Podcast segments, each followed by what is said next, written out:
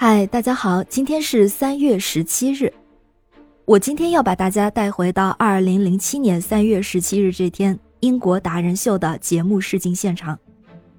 一名穿着宽大的西装、顶着一头发胶的身材有些矮胖的男子站在台上，面对那么多观众，很明显的他很不安。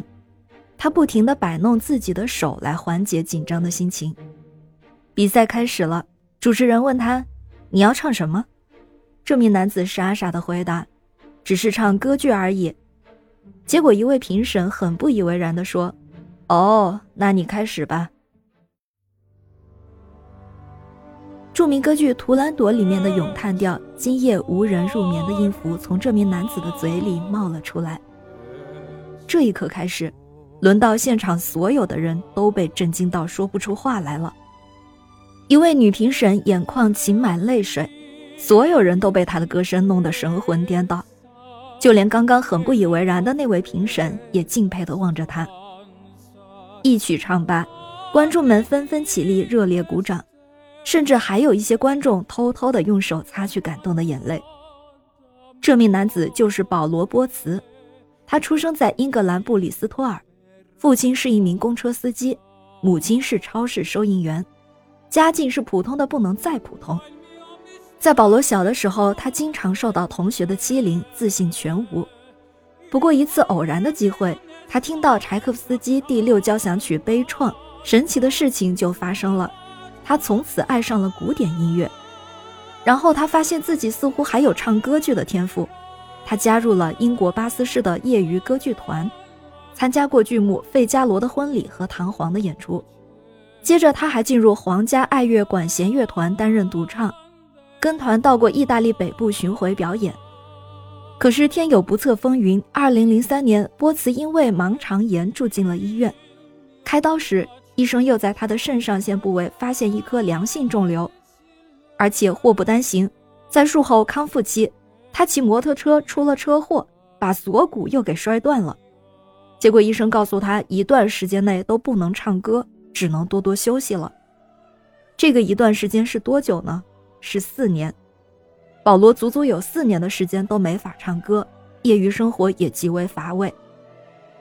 有一天，保罗无聊的在家浏览着网页，结果偶然看到了英国达人秀的官网，他激动极了，觉得自己的人生可能会有点不同。于是他下载了报名表，并且很快就填到了最后一项。但这个时候，他突然停了下来，他对自己产生了怀疑：我足够优秀吗？我是不是太老了？这样的声音不断地问着自己。确实，当时保罗已经快三十七岁了，是一名很普通的手机销售员。他把填写报名表的窗口最小化，自己在一旁想了足足有一个小时，结果仍然是犹豫不决。不过这时，他决定把命运交给上帝。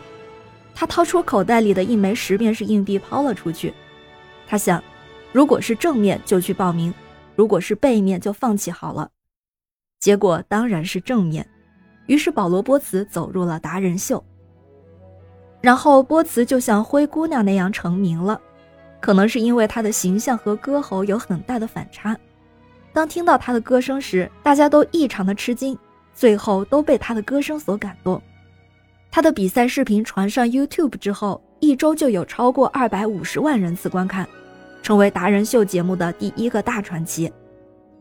带着依然不自信的笑脸和真诚的声音，他成为了世界知名媒体竞相争夺的宠儿，上了《时代周刊》，做客奥普拉脱口秀，成为视频网站 YouTube 的第一红人。